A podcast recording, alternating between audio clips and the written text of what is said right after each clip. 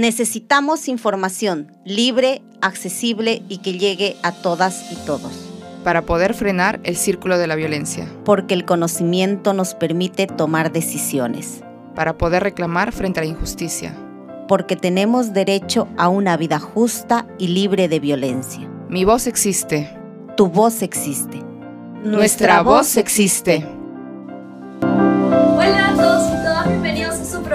Nuestra Voz Existe. Soy Ana Rosa Cárdenas y el día de hoy tenemos un programa bastante interesante porque estamos también nosotros en nuestro marco político, saber qué hacen nuestras instituciones en diferentes eh, ámbitos, pero en especial el tema del trabajo con mujeres, con adolescentes en prevención de la violencia.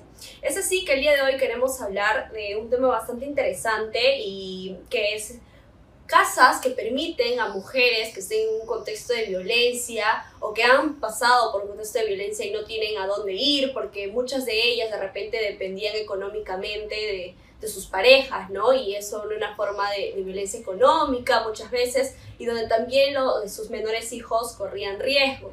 Y es así que se hace esta implementación de estas casas donde les brindan pues toda la, la atención necesaria de manera temporal hasta que ellas nuevamente puedan este, rehacer sus vidas, eh, sus proyectos y que y nada, ¿no? Básicamente eso. Por eso tenemos como invitada a Rosa María Pasos, quien es gerente de la Mujer Igualdad de la Municipalidad Metropolitana de Lima. Ella nos va a comentar muchísimo más cuándo comenzó esta, eh, este proyecto, cómo sigue, en qué distritos se encuentran, cómo podemos acudir a, a, estos espacios. Muchísimas gracias por, por estar con nosotros el día de hoy. No, muchísimas gracias por la invitación que nos permite hablar de los servicios que cuenta la Municipalidad de Lima para las mujeres. Eh, ¿Cómo empieza esta implementación de estas casas? ¿Cuándo inicia? ¿no? ¿Cómo se hacen las coordinaciones? Sí, bueno, eh, comienza la, el confinamiento obligatorio, la pandemia, y la Municipalidad de Lima crea la Casa de Todos. En la Casa de Todos se creó para poder acoger a hombres que estaban en situación de calle, la mayor parte de adultos mayores, pero comenzaron a llegar mujeres mujeres que se habían visto obligadas a vivir, a confinarse con el agresor. Entonces comenzaron a llegar para ser acogidas y es ahí donde el alcalde nos dice, hagamos casas de la mujer. Y en la segunda semana de confinamiento es que nosotras eh, teníamos una casa de emprendimiento en San Juan de Urigancho y la cambiamos totalmente, sacamos todo lo que eran moles administrativos y la convertimos en una casa de la mujer. Claro. ¿Y en qué distritos podemos encontrar estas casas? Ya, comenzó la primera casa la segunda semana de abril del año 2020 en San Juan de Urigancho y la segunda casa en Ate al siguiente mes. ¿no? Se llenó la primera casa, teníamos más de 30 personas porque llegan las mujeres con sus niños y niñas y abrimos la segunda casa. Ahora ya nos encontramos en Ate eh, con, funcionando como casas de la mujer. Y estas casas de la mujer con qué este, herramientas cuenta, de repente los espacios, ¿no? como tú bien mencionabas, tuvieron que implementar espacios que no estaban destinados para, para una casa como un tipo un refugio, sino que habían materiales, etc. ¿Cómo hicieron para poder implementarlo y qué servicios recibían estas mujeres? Bueno, primero eh, tomamos la decisión, nos aliamos con todas las gerencias de la Municipalidad de Lima, eh, los carros, se prestó todo, nos comenzamos a movilizar comenzamos a pedir apoyo, la beneficencia pública nos donó, nos prestó camas, colchones, eh, el alcalde comenzó a salir que se estaba implementando una casa de la mujer y llegaron una cantidad de donaciones de instituciones, de empresas, de personas, de vecinos y vecinas. Y bueno, nos implementaron con lo principal que eran la línea blanca completa, todo nuevo, cocinas, etcétera, todo lo que se puede necesitar para acoger a personas, incluyendo ropa, porque muchas de las mujeres y sus niños llegaban sin nada huyendo de un posible feminicidio. Entonces, lo que hicimos fue un trabajo en equipo, en realidad, de todas las gerencias. Armamos las casas, contratamos eh, asistentes en enfermería, porque las señoras no pueden dormir solas, eh, vigilancia 24 horas al día, desayuno, almuerzo, cena. Los primeros que nos apoyaron fueron el restaurante Maído, que nos llevaba desayuno, almuerzo y cena para todas las señoras. Después el restaurante Tappers, después el restaurante eh, Sheraton también, del, del Hotel Sheraton, y ahora estamos todavía con el apoyo de alimentación de la, de la Casa de Todos, ¿no? Entonces, en realidad nos hemos visto abrumadas por tanta solidaridad y creo que eso también es súper importante de resaltar porque si bien fue difícil al comienzo, eh, tuvimos mucho apoyo de diversas instituciones. ACNUR nos apoyó cambiando las ventanas, pavoneando las lunas, poniéndonos duchas. OIM también intervino, porque hemos recibido mujeres tanto peruanas como migrantes. Muchas migrantes venezolanas que estaban en calle también con sus niños y sus niñas en confinamiento. Y a partir de que comenzamos a recibir migrantes, comenzamos a recibir de, otras nacionalidades. Hemos tenido argentinas, bolivianas, paraguayas, chilenas, hasta ahora tenemos, y eso nos ha permitido tener contacto con las embajadas, ¿no? Con los consulados. Entonces, eh, así fuimos eh, coleccionando cosas para poder atender a las señoras, pero y ya teníamos nosotros un equipo multidisciplinario que consta de una abogada, una trabajadora social y una psicóloga, entonces son las primeras que recibían a las señoras para identificar cómo se encontraban. Claro, qué, qué genial. Y más en ese momento, cuando empezaba la pandemia, vimos bastante movimiento de muchas instituciones, especialmente la municipalidad con el exalcalde Muñoz, que en ese momento estaba en todos eh, los medios de comunicación anunciando que se estaban dando estas casas, vimos cómo atendían a muchas este, personas que vivían en las calles, ¿no? Para que se protegieran, este, que no se pudieran contagiar de, la COVID-19. Pero como tú mencionas, el otro lado de la moneda, aparte de la pandemia, era estos casos de violencia que las estadísticas hoy nos muestran eh, brutales en casos de violencia sexual, violencia física, y que rompía con esta idea que a veces nuestros hogares son los más seguros, ¿no? y que más bien pusieron a muchas adolescentes, a muchas mujeres a vivir con, con las personas que los violentaban. En ese contexto, ¿cuáles fueron las dificultades que de repente se encontraron? Eh, como tú bien mencionas, fue este abrumador ver que venían otro tipo de problemáticas. ¿Cuáles fueron esa, esa primera respuesta que tuvo la municipalidad a decir esto también está pasando? Claro, lo primero, el primer obstáculo que tuvimos fue que nosotros no contábamos con, con una partida en el presupuesto y tú sabes cómo es el Estado para tener una casa, para mantener una casa. Es por eso que tuvimos que acudir a donaciones de alimentos, etc. ¿no? Eh, lo ideal sería que en nuestro POI hubiera estado ya la implementación de una casa, que es lo que recomendamos a todas las municipalidades que lo quieran hacer, y para poder saber que podemos alimentar a personas en las casas donde están, ¿no? O poder comprar eh, la ropa, todo lo necesario, todo lo recibimos como donación pero sí fue un obstáculo, eh, como fue todo tan rápido, tuvimos que aprender sobre la marcha, tuvimos que hacer un protocolo de ingreso, unos lineamientos dentro de la casa, todo esto lo estamos formalizando para que quede, ¿no? Eh, yo creo que esos fueron los primeros obstáculos que tuvimos. Otro obstáculo externo que tuvimos fue que muchas instituciones públicas dejaron de funcionar. Eh, o sea, no estaba el Ministerio Público, lo hacían virtualmente, no sabíamos cómo entrar a lo virtual, todo era nuevo como para todo, como para todo el país y todo el mundo. Eh, las comisarías estaban, no, no, sabíamos, no sabían cómo actuar, los puestos de salud sí atendían, pero estaban con el tema del COVID. ¿Cómo podíamos recibir a las personas si no sabíamos que tenían COVID? Porque también podían contagiarse. Entonces, todo eso se fue hablando sobre, en el día a día, ¿no? Hemos aprendido muchísimo hemos transformado nuestras funciones y bueno, tuvimos la oportunidad de trabajar directamente con la violencia, porque una cosa es trabajar en territorio y atender a una mujer que dice, bueno, me violenta, ya te acompaño a la comisaría, te acompaño, y otra cosa es ver llegar a una señora sin zapatos, golpeada, con sus niños, sin, sin ropa, entonces teníamos que reaccionar y yo creo que tuvimos una reacción rápida y bueno, también el temor de contagiar nosotras mismas, eh, los choferes tenían miedo de llevarnos, se armó.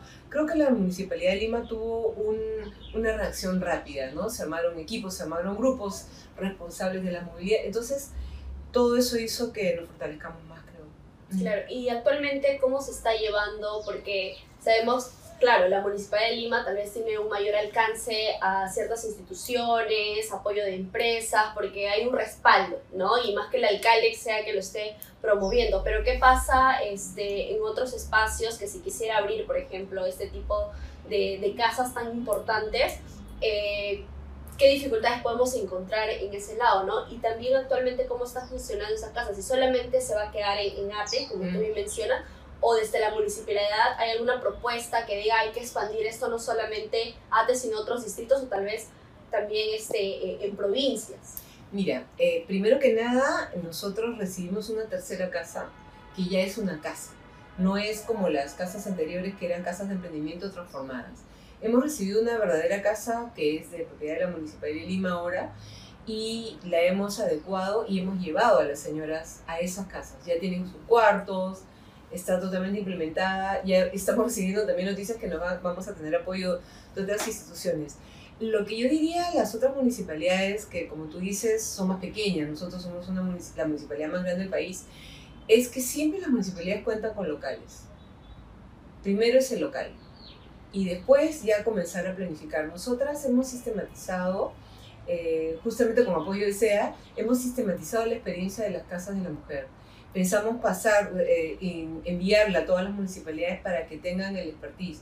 Porque no es solamente decir lo bueno, sino también que nos hemos equivocado. Hemos tenido muchos errores que hemos subsanado sobre la marcha que no queremos que les pase a los demás. No es fácil, pero tampoco es imposible. Si nosotros hemos podido hacer, otras municipalidades lo pueden mucha, Necesita mucha voluntad política. Así es, y ya, y ya teniendo la sí, por supuesto, y ya teniendo la experiencia que hemos tenido nosotros y que está además sistematizada, va a ser un poco más fácil. No pensar de que esas casas van a ser para siempre, porque ninguna mujer quiere dejar su casa. Ninguna, muchas mujeres que han salido ya no han encontrado ni una taza, ¿no? Porque el agresor mismo que no estaba detenido se les llevaba. Entonces, las mujeres quieren llegar, estar un tiempo donde pueda estar con la psicóloga, si es necesario con la abogada, si es necesario con la trabajadora social y retornar a su vida, como tú misma lo dijiste al comienzo, con un nuevo plan de vida, ¿no? Claro que sí. Que no incluye la violencia. Sí, y cómo este espacio les ha permitido este, tener ese les dan de repente alguna orientación también para que encuentren algún trabajo, este, orientación psicológica, para que justamente claro, las personas de afuera, si lo ven de afuera, pueden decir, pero ¿y eso a mí qué me beneficia? ¿No? ¿Cómo este, que le ayuden a las mujeres en temas de violencia me va a beneficiar a mí si de repente yo no sufro violencia? ¿no? ¿Y por qué hay que apoyarlos? Pueden decirlo. No es tan importante de repente como poner más policías en la calle. Así es. ¿no? Y hay una idea errónea tal vez ahí. Así es. Primero que nada tenemos que entender que la violencia contra la mujer y los integrantes del grupo familiar agreden a toda la sociedad creo que ninguna persona es este, insensible y no le choca cuando ve los casos que, que, a veces salen muy mal en la televisión. Entonces, eso no es un problema privado, es un problema público, porque nos afecta. Saber que están violentando a una mujer, que la matan, que sus hijos se quedan huérfanos, a nadie lo deja indiferente. Eso es lo primero. ¿no? Eh, lo que tenemos que hacer es apoyarlas para que puedan rehacer su vida. Cuando llegan a las casas, la primera que las atiende es la psicóloga, eso está documentado para medir qué grado de, de aceptación tiene. ¿no? Muchas veces nos llegan de los centros de emergencia mujer, de la oficina de víctimas y testigos, de la Divintrap, etcétera, etcétera. Entonces, lo que se hace es trabajar con ellas la parte psicológica y lo que hicimos fue comenzar a dar clases de emprendimiento, de panadería, teníamos, teníamos un horno ahí, tuvimos apoyo de instituciones que nos llevaban chefs pasteleros y les enseñaron Muchas de ellas han salido y han puesto su pequeño negocio de panadería o están trabajando en una panadería. Teníamos máquinas de coser porque era una, una casa de emprendimiento. Llevamos profesoras de costura. Teníamos también profesoras que iban a hacer danza, a hacer baile para relajarlas. Y nuestra preocupación ahora es que vamos, qué hacen las personas que salen. Estamos haciendo seguimiento. Hasta la fecha hemos tenido 400 personas alojadas en la casa, pero como te digo, es, es constante el movimiento. Muchas han vuelto a sus países de origen o muchas han vuelto a las provincias de origen, pero también muchas se han quedado. Hemos tenido apoyo de diversas instituciones que nos, les han dado clases de emprendimiento y que muchas, una de ellas está trabajando con las señoras que salen de las casas. ¿no? Cuando salen de las casas, había instituciones que también les daban un maletín con todo lo que podían necesitar, sus ollitas, pañales, o sea, de verdad han habido muchísimas experiencias muy bonitas eh, que nos permiten darles una ayuda a las señoras cuando salen y no perder el contacto es súper importante, ¿no? Estamos trabajando una bolsa de trabajo para ellas. Estamos queriendo trabajar con ellas eh, cómo poder hacer su primer CV en muchos casos. Pero también hemos recibido profesionales. Hemos recibido mujeres profesionales que se han visto afectadas. Una de ellas, por ejemplo, vino de Venezuela y ahora ya está en Venezuela trabajando, era doctora en medicina la trajeron con engaños por un tema de trata de personas y ahora ya está trabajando en su país eh, en su carrera, ¿no? Entonces, eh, tenemos que ir más allá de tenerlas en las casas y hacerle seguimiento para ver cómo va su vida. Hay muchas instituciones también que están apoyando con capitales semilla también para que puedan poner una bodega o alquilarles un cuarto. De acuerdo a cada caso vamos buscando, ¿no? Eh, ni bien llegan, lo primero que hace, aparte de la psicóloga, la trabajadora social, es buscar sus redes, tanto familiares como redes amicales, para que ellas sepan de que hay personas que están preocupadas por ellas y que al salir las van a apoyar. Sí, se, se nota todo el trabajo que están realizando bastante arduo y qué bonito saber que hay personas que también se involucran a poder apoyar y que estas mujeres puedan sobresalir, ¿no? Porque como tú bien mencionas, la idea es de que ellas se recuperen, encuentren un trabajo que es lo más importante porque muchas tienen hijos y, que también se ven afectados. Eh, quería preguntarte, ahora que ya se está cerrando, este, se vienen las elecciones municipales, eh, todas las gerencias obviamente tienen sus proyectos, ¿cómo van a hacer que de repente el próximo alcalde, las próximas personas que ingresen a la municipalidad mantengan en el tiempo este proyecto o que lo sigan impulsando, abran más casas, eh, sabiendo que las, según las listas que hemos visto en este momento, no son personas que a veces tienen conocimiento sobre este tema, más bien están del otro lado del campo, ¿no? Este, que buscan retroceder en temas del trabajo con las mujeres. ¿Cómo están viendo o están planeando manejar ese, ese tema? Sí, nosotras estamos preparando nuestra entrega de cargo, pero lo más importante, aparte de hacer las casas u otros servicios que tengamos, es formalizarlos, ¿no? Eh, ya hemos formalizado las casas ya están en nuestro POI, ya cuentan con un presupuesto, ya está presupuestado el hecho que tengan que tener asistentes en enfermería, administradoras, vigilancia, etc. Estamos preparando una entrega de cargo eh, no solamente escrita, sino también en video y esperemos que cuando ya se den las elecciones conozcamos a las personas que nos van a reemplazar y poder presentarles de una manera adecuada los servicios que tenemos, especialmente lo de las casas porque pienso que no deberían de cerrarse. Independientemente de la pandemia, siempre hay casos de violencia y siempre deben de haber un lugar o lugares donde las mujeres puedan ir y tomar fuerzas y comenzar una nueva vida. Eh, lo único que nos queda es formalizar, tenemos todo formalizado y eh, difundir y proteger, porque cuando ya nos veamos también vamos a, vamos a ser parte de la sociedad y vamos a poder estar vigilando que se sigan llevando a cabo. Pero lo más importante creo que es persuadir a las nuevas autoridades de que continúen con un trabajo que en realidad en el caso de las casas ha tenido éxito. Hemos logrado tener a más de 400 personas desde abril de 2020. Entonces eso significa que sí se necesita. Eh, hay estadísticas que la violencia sigue aumentando. Entonces siempre se van a necesitar que se mantengan estas casas. Sí, de todas maneras, porque ya hemos visto, ¿no? Este, que viene de repente otra persona, este, otra autoridad y deja el trabajo o no le dan tanta importancia como debería. Y más hoy que nunca, que hace poquito nomás sabía el debate de cambiar el nombre del Ministerio de la Mujer. Y también de alguna otra manera corre riesgo esta gerencia tan importante que hace poquito también se, se ha abierto la gerencia de la mujer en las municipalidades, ¿no? Sí, la gerencia de la mujer de la Municipalidad de Lima está abierta desde el año 2013 ¿no? Eh, no hay otras gerencias de la mujer en otras municipalidades de Lima. Me parece que hay una, pero lo que nosotros estamos haciendo también es otra, otra parte de nuestro trabajo. Hemos visitado las 42 municipalidades para presentarles cuáles son nuestros servicios y la necesidad de que exista una oficina de mujer, aunque no sea una gerencia, porque sabemos que el, presupuesto también es importante, pero por lo menos que haya una oficina encargada del tema mujer, porque siempre va a ser más importante cuando está en desarrollo social, desarrollo humano, eh, en la población con discapacidad, las personas adultas mayores, los niños o las niñas. Entonces nosotros recomendamos siempre que haya una persona que esté a cargo del tema mujer, porque como tú misma dices, muchas personas que llegan, funcionarios o funcionarios de, eh, elegidos nuevos, van a preocuparse más por el tema de las obras, ¿no? del cemento. Pero es sumamente importante parar la violencia contra la mujer, los integrantes del grupo familiar, porque como te vuelvo a repetir, esto nos afecta como sociedad si no lo paramos, vamos a terminar todos y todas viviendo violencia constante. Claro que sí. Muchísimas gracias, Rosa María, por habernos acompañado. De todas maneras, a todas las personas que nos están viendo, conozcan estas casas si tienen algún familiar, algún conocido que no sabe qué hacer pueden acudir este, a estos espacios y sobre todo seguir vigilantes, como tú mencionabas, de que estas casas no desaparezcan y también exigirle de repente a nuestros candidatos, de hecho estamos en nuestro bloque también nosotros entrevistando a candidatos preguntándoles cuáles son sus propuestas respecto a estos temas, sería importante también seguir incidiendo por ese lado. ¿no? Es, es, sumamente importante saber, como lo vuelvo a repetir y no voy a dejar de repetirlo, la violencia afecta a, toda, a todos nosotros, a toda la sociedad. Entonces, eh, sabemos que muchos vecinos, vecinas conocen casos de violencia.